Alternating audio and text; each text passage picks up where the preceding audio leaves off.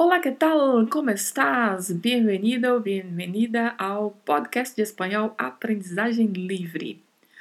A nossa frase de hoje, especial de Natal, é: Los pollos y pavos son comunes en la mesa de Navidad. Vamos aprender mais uma frase em espanhol. Se liga aí no nosso podcast. Aprendizaje Libre Podcast. Olá, você já sabe, mas não custa repetir. Eu sou Aldrina Cândido e toda segunda-feira trago uma frase para aprendermos vocabulário, gramática e pronúncia do espanhol. Assim vamos aprendendo, aperfeiçoando nosso espanhol com esses podcasts. E a nossa frase de hoje tem como contexto La Cena de Navidad. La Cena de Navidad, ou seja, a ceia de Natal. Então, vamos à frase de hoje? Los pollos y pavos son comunes en la mesa de Navidad. Começamos com los, que é o artigo definido, aqui no plural, né? Artigo definido masculino, no plural, los.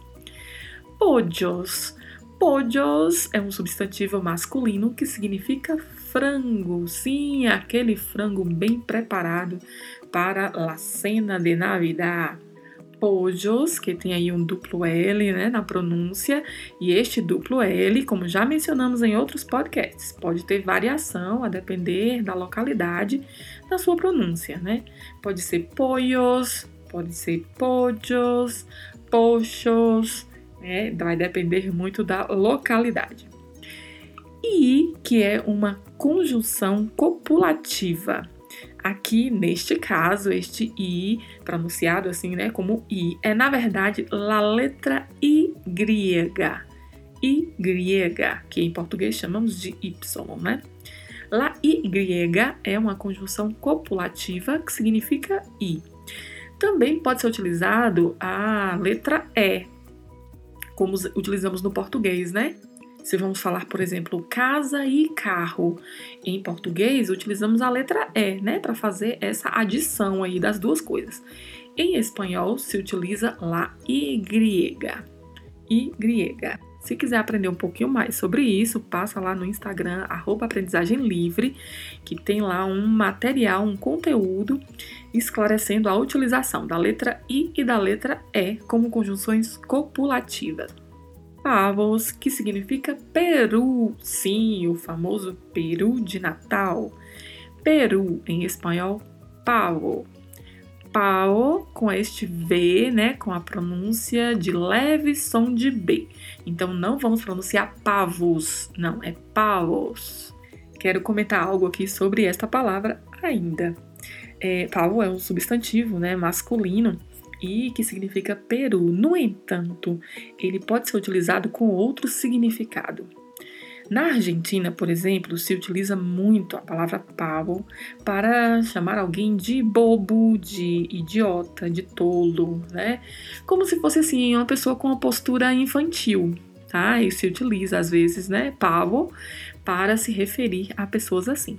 No entanto, há que se ter bastante cuidado porque, a depender do contexto e a depender da localidade, a palavra também é utilizada com o sentido de uma pessoa estúpida, de uma pessoa imbecil.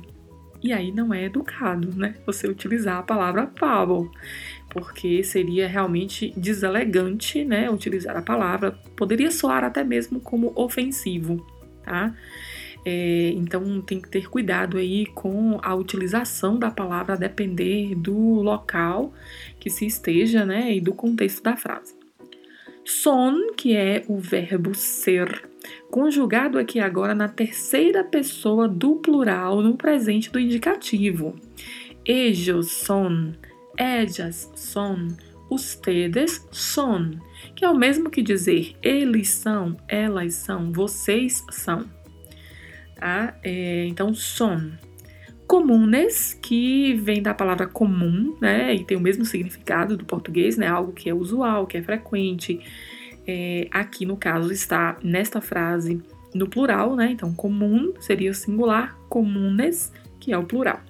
É, en, que é uma preposição, e lá, que é o artigo definido feminino, né? Lá.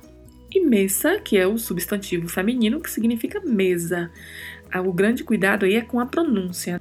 É a mesma escrita, é o mesmo significado do português, no entanto, a pronúncia é diferente. O E mais fechado, né, como já mencionamos, e o S com som de S mesmo e não com som de Z. Então vamos pronunciar mesa. Mesa. De, que é a preposição, né? Lembrem-se sempre, onde tiver a construção de é, não se pronuncia de, pronuncia-se sempre de. E Navidad, Navidad, que é um substantivo feminino que significa Natal. A particularidade de pronúncia aí é a letra V, né, que tem um leve som de B, assim como em pavo. Navidad. O D é um D como diríamos no português, né, um demudo. Ele não tem, na verdade, uma vogal na sequência, então não podemos falar navidade, né, navidade, né, não, é navidade. O D, ele meio que se perde na pronúncia, né, navidade. É, e significa Natal. Então, los pollos e pavos são comunes em la mesa de Navidad.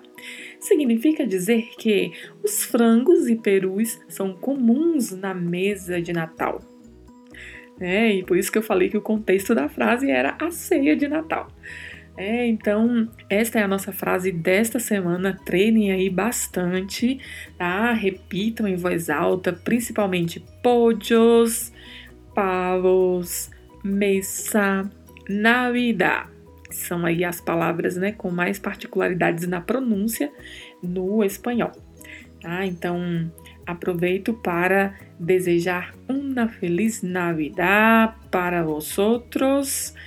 Dia 24 de diciembre é o dia da Navidad e que seja um dia de muita paz, de muita saúde. Este ano as confraternizações um tanto quanto distantes, não é isso? Por, por conta mesmo da necessidade que temos neste momento de manter esse distanciamento social, mas que seja com muita saúde, né? Además de todo, saúde. Ou seja, acima de tudo, o que mais precisamos agora é de saúde. Então, seja uma feliz Navidad e não se esqueça, compartilhe aí o nosso podcast para que outras pessoas também possam partilhar do aprendizagem do espanhol. Dúvidas, sugestões e comunicações comigo por e-mail ou pelo Instagram e Facebook ou então ainda uma mensagem de voz enviada no link que se encontra aqui na descrição deste episódio. Então mande uma mensagem lá, diga o que você gostaria de aprender em espanhol para o próximo 2021, assim já começo a fazer novos planejamentos. Então ficamos por aqui, hasta el próximo lunes e uma feliz Navidad para vosotros e suas famílias.